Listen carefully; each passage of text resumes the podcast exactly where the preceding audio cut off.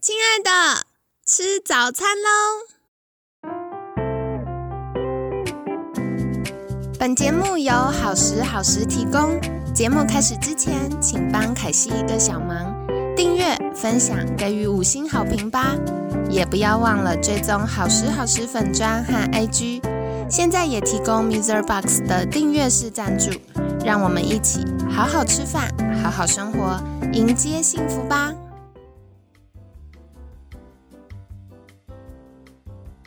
嗨，欢迎来到凯西陪你吃早餐，我是你的健康管理师凯西。今天好开心哦，星期五了，你们接下来周末有没有什么安排呢？那今天呢，一样很开心，邀请到凯西的好朋友，台北享心代诊所邱胜博院长。邱院长早安，凯西早安，各位朋友大家早安，我是台北享心代诊所院长邱胜博医师。好的，星期五到了，我想要请教，就是像星期一的时候，院长有介绍到新陈代谢科不只看三高，其实也有在看内分泌。那到底？像我们一般常听到跟内分泌相关，就会有一个名词叫做内分泌失调。什么是内分泌失调呢？凯西提到这内分泌失调这个名词，真的是非常常常出现在我们的生活当中。对，那大家对于内分泌也是有一些期待，说哦，那内分泌是如何如何如何？其实，如果内分泌的，我们讲内分泌的器官如果有疾病的话，当然我会朝向于说啊，哪些器官是我们内分泌的系统哦，这样子来定义说哦，我们是不是有内分泌的这个呃状况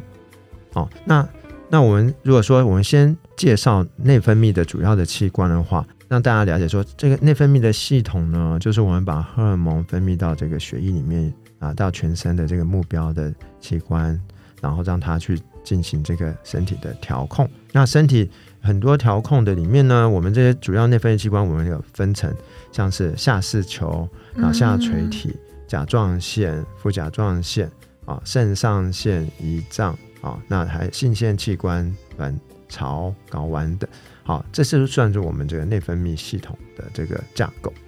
嗯哇，所以内分泌系统不是像大家常常想的，就是哎生理期来的时候肚子痛啊，或者长痘痘而已哦。它关联的从脑袋，然后到我们所有的这个内分泌系统的器官都有关系耶。是，嗯，那关于失调刚刚提到的呢，啊，我想给大家让大家认识，就是说其实我们内分泌很多器官它是有周期性的。所以它有时候是低，有时候高，它有时候是像是一个状况的这个反应哦，所以有时候它可能是平稳，然后有状况的时候它突然上升，像我们讲的压力性荷尔蒙，像这个肾上腺素啊，哈，那这样子的内分泌它是有一个范围的哦，所以我们讲的失调呢，其实我们可以想说它是一个在调控上失去了它的规律。啊，或者是它的过高，或者是过低，然后，这样子来讲是在我们医学上讲的内分泌疾病，哦，那不管要用失调或者是疾病，但是如果超过了我们这样生理的范围，但是而且无法去改善回来，那我们就要去找出原因，这样子。哦，所以其实有些时候我们看到的是结果，但背后的原因还是需要医生来协助做诊断了。嗯，是的。哦，那也想要请教院长哦，因为像我们有的时候会聊到这个多囊性卵巢。那多囊性卵巢就会遇到说，哎，这个好像跟卵巢有关的事情，应该要看妇科、妇产科，可是又会瘦不下来。那新陈代谢科有在看内分泌失调，如果有多囊性卵巢的这个听众朋友们，应该要去看妇科还是看新陈代谢科呢？嗯，真的，现在大家越来越重视这个。啊，多囊性卵巢症候群哈啊，然后我们英文叫做 PCOS 的这简称。那大家都知道啊，这个是妇女方面的状况啊，所以诶，也许她一开始啊啊月经周期不规律，或者是这个月经周期有改变，那月经的量有改变，诶，那她可能去看了妇产科，那妇产科帮她做了一些诊断，哎，也许他说哦，你是属于这个多囊性卵巢症候群，OK，那但是他要先排除一些妇科的状况，所以其实哇，我是觉得啊，如果有这样子的疑虑，先了解妇科的状况有没有啊一些需要注意的。那如果说真的是属于啊妇科状况都 OK，是属于多囊性卵巢症候群的话，那其中它的核心的问题是在于体重还有这个胰岛素的阻抗。那要针对这两个问题去做改善的话，的确很欢迎可以来到我们新陈代谢科的门诊来改善这个多囊性卵巢的这个成的原因。也就是说，可以来我们代谢科门诊看看我们如何控制体重啊，如何改善这个胰岛素阻抗。